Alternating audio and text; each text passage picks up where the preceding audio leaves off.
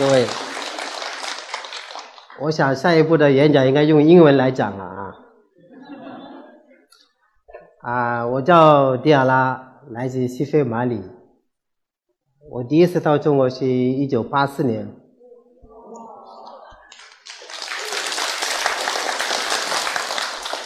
我是拿着奖学金来学西医的，因为我在国外的话，我本身自己就是一个西医医生。但是呢，到了北京以后，总是觉得有点不对劲儿吧，还不如自己在中国学中国特有的。因此，我改变主意要学中医。但是呢，学中医对一个外国人来说，应该是肯定是。不是那么简单，所以，但是我我还是从本科读到硕士，以后读到博士。但是呢，我到了广州，刚刚开始读本科的时候，我都碰到了一个下马威，考一古文，考了一个不及格的，可能。对你来说，你可能觉得这个不是什么问题，但是对我来说，当然是很大的问题。因为你要知道，我从我开始读书到我大学毕业的话，我每次都是考了我们全班第一的。什么是不及格，我根本不知道；什么是什么是呃失败，我根本不知道。但是呢，我人生当中第一次的不及格就出现在这个译古文上。但是呢，我还是。决定一定要学下去，所以我毕业了以后，我到了一些医院里边，大医院里边去工作，病人也很多，但是有一次那个副院长来找我，他说：“哎，你的病人是最多，但你知道吗？你的奖金是最少的，是全院最少的。”我说多少？一百七十二。他说：“你能不能多开一些药给病人？这样的话，你可以从里边多挣一点钱。”我跟他说：“我说院长，对不起，我做不到。”他第三次来找我的时候，我也就给他提供了我的辞职报告。因此呢，我就离开了医院，我就决定要去全心全意的投入在公益里面。为什么呢？谢谢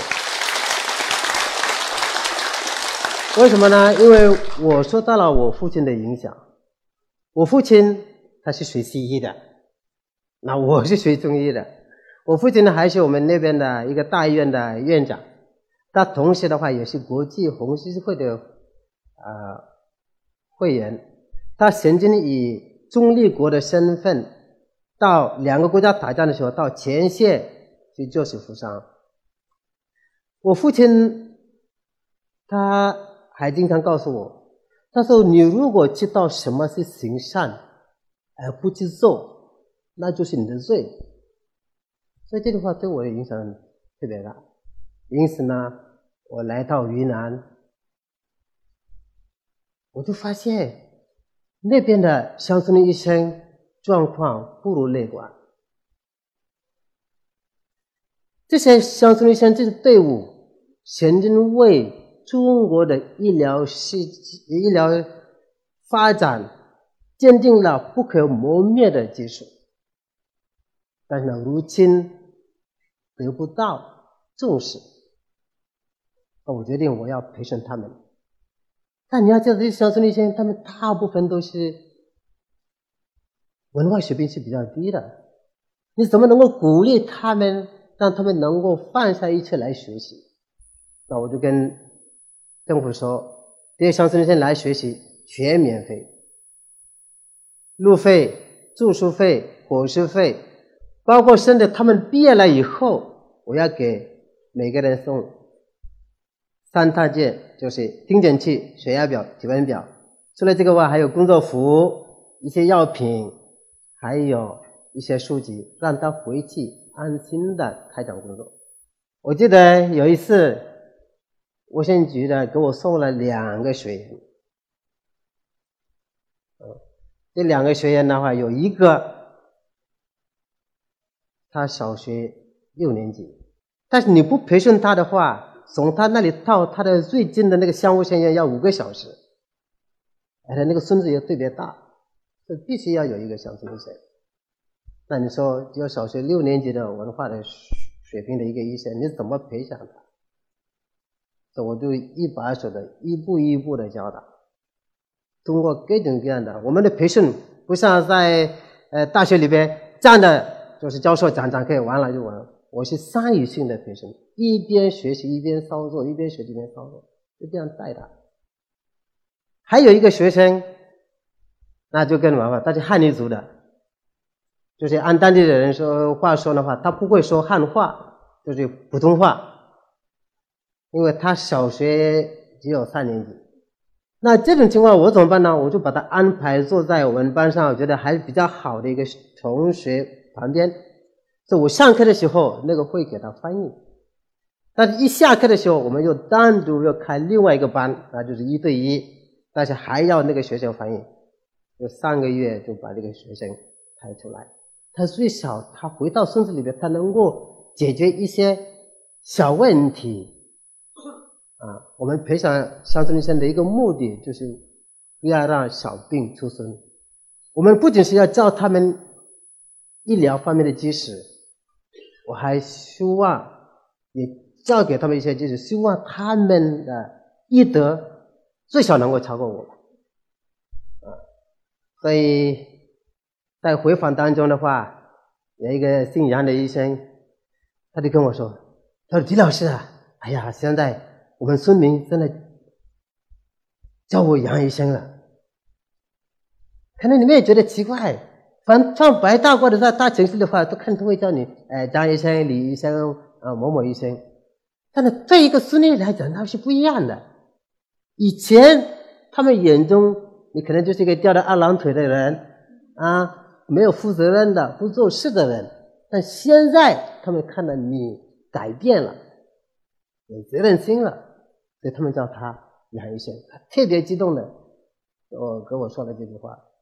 我们培养乡村医生，我们会跟他们到他们村子里边去发现他们村子里边存在的问题，也确实也发现很多的问题，比方说医疗啊、公共卫生有问题，传染性疾病、艾滋病、麻风病、结核病啊。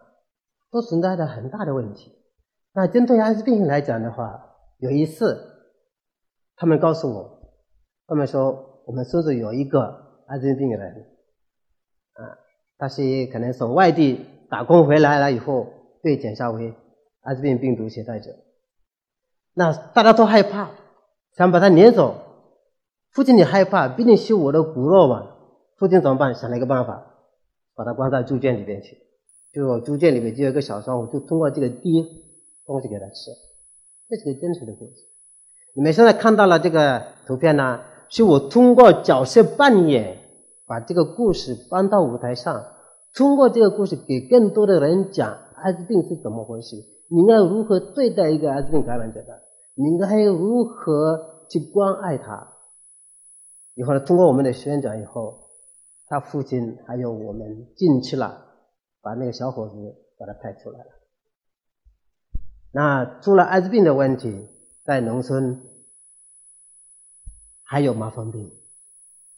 你们不要以为麻风病人就是你们经常所看到那些可怕的图片，不是的。主要是我们的乡村的一些能够早一点发现这些病人。早一点治疗的话，他会像一个正常人一样。你会不会？你不会看得到他的那个残疾，那些可怕的那些表现，你看不到的。这是毛峰村里边一个一个一个小姑娘。这小姑娘呢，当然她是隔壁的孙子，因为重男轻女的观念比较强，所以把她给丢了。所以这个麻风病人他们没有子女，他们就把她给。他们不是没有，他们有子女，但是子女早就离开他们了，他们就把这个小姑娘给收养过来了。那麻烦病人确实也有一些呃确实值得我们去思考或者心酸的事情。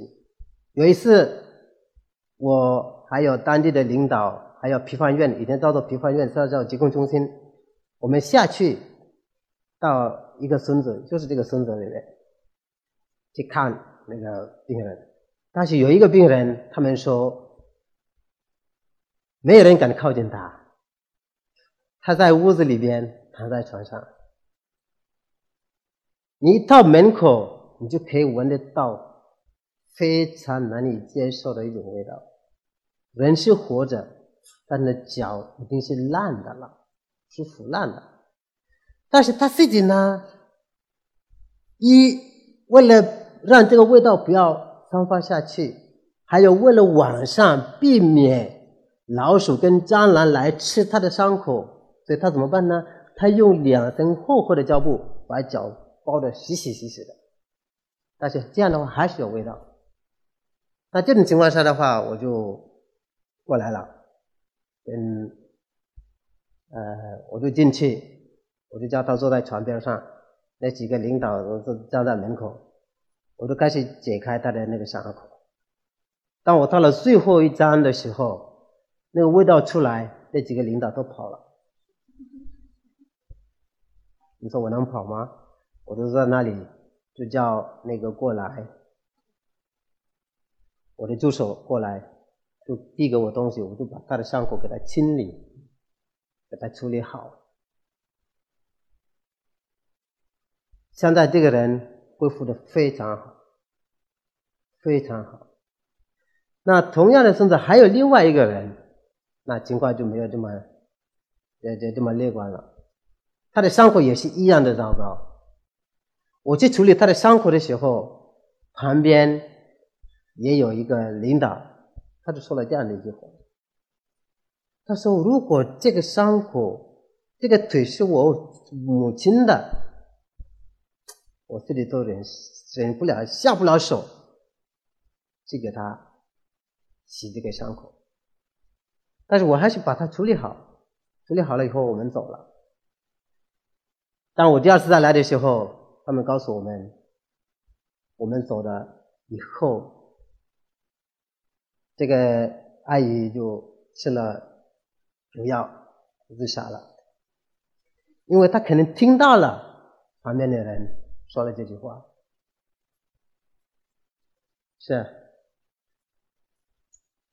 除了麻风病的问题，在农村的话，饮水是一个非常重要的一个问题。没有干净的饮用水，谈不上卫生。这是个孙子，我到那里以后，我发现了，确实这个孙子有很大的水饮水问题。他们每年从十一月份开始到下一年的五六月份旱季，就基本上没有水。那个水池里头有一点点水，他们早上会起来。你先起得早，就把你家的桶放在前边，然后他第二个起来，要把他的家的桶从两点就开始这样排，但是很有趣，一点都不乱。这个的话，我们就得向他们学习，每一个人都是规规矩矩的。然后呢，到时候孙长来摇给每一个人。但是呢，我觉得他们也确实也有在用水的方面也有很多的问题。那我想了一些办法。我先用了一个上午，用我的照相机拍摄他们用水的整个过程。你看这个小伙子在这里，这个勺子是用竹子做的，很大的一个竹子。每个村民都是这样摇的，干完活摇了就这样摇着喝。但你拍这个没有，但漏多少水？所以当我在拍摄的时候，这个小伙子他来了摇的时候，我就叫我的助手，你做好准备，下一个人再来摇的话，你就把盆子。递过去到下边，把漏的水把它收集起来。拍摄完了以后，晚上开村民大会，啊，大家都来了，孙江也在。我说好，水我们确实有水的问题，我也同意，我也觉得也应该帮大家来解决。但是今天的话，我发现一些问题。我到孙子那天的话，我开我的吉普车，我背着我的投影仪的，我就把投影仪挂起，就把那些照片放给他们看。我说那这种情况，你们说还缺水，这个问题得先解决，以后我才帮你们解决水的问题。我这样一说的话，我就听到呜，什么意思呢？他们明白了。我说 OK，那今天的会到此结束。我什么都没说。我说到此结束，走了。我把我的东西收走。第二天早上我回来，奇迹发生了。他们做了两个新的竹筒摆在那里，还有那个旧的在那里。以前你要通过给他们讲节约用水、节约用水，他没这个概念。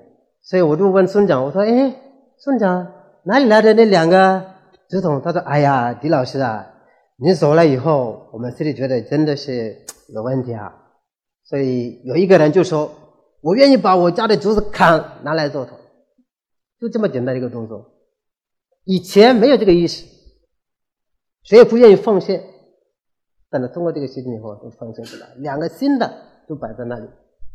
以后呢，我们就一起来把这个水的工程做了。不到一个月，把水拉到挨家挨户，每个人都有干净的饮用水。是，如果要解决。我们农村的医疗卫生的事情的话，真的离不开我们乡村的医生。我们乡村的医生要提高他们的水平，提高他们的业务水平，把相关的医疗知识传给他们，让他们来教育他们的老百姓。如果他们能够做到这个，那很多传染性疾病、发病率、麻风病、结核病、艾滋病会越来越低。会越来越低。我去麻房村，我经常喜欢带我的小孩去。我还有一个新加坡的小孩，呃，新加坡的朋友，他也会带他的小孩。一到那里，你说那些麻风病人太喜欢我们的孩子们了，因为有些人自从他得了这个病以后，有的已经是五六十、五六十岁，但是呢，他是十八岁就得了这个病，就被丢到山上去。也就是什么是叫孩子，他已经不知道了。那他们看到了我们的孩子们以后，特别的兴奋。当我们的孩子们叫他们叔叔，或者叫他们阿姨，或者叫他们现在爷爷奶奶，哎呀，这个喜悦的心情。我通过这个事情，我也想教育我的孩子。我的孩子，他经常跟我聊。有一次，我就问他，我说：“你长大了当不当医生？”啊！我不当医生。我说什么原因呢？我知道，他以为医生就要像我那样东跑西跑。我跟他说不，我说孩子，你不一定需要像我那样跑，你也可以像城市里边那些医生一样，坐在你的办公室等病人来找你，可以挣你的钱，这个是没问题。但是你要记住，你只能影响什么呢？只能影响一个病人。谁来找你，你就影响谁。但是呢，如果你是想影响更多的人，那你要走出去，要到社会里边。这样的话，你影响的是一个家庭、一个社区、一个社会，那意义是不一样的。所以今天的话，也想通过我的这个故事，要鼓励你们每一个人。不一定是要等到说啊，等我毕业了以后，我有钱以后，我再去做公益，我再去行善。不是的，每一个人，你是这个社会的一份子，你有这个义务，你有这个责任，你应该做你应当做的事情。我呢，我什么都没做，我经常一句话，我只做了我应当做的事。谢谢。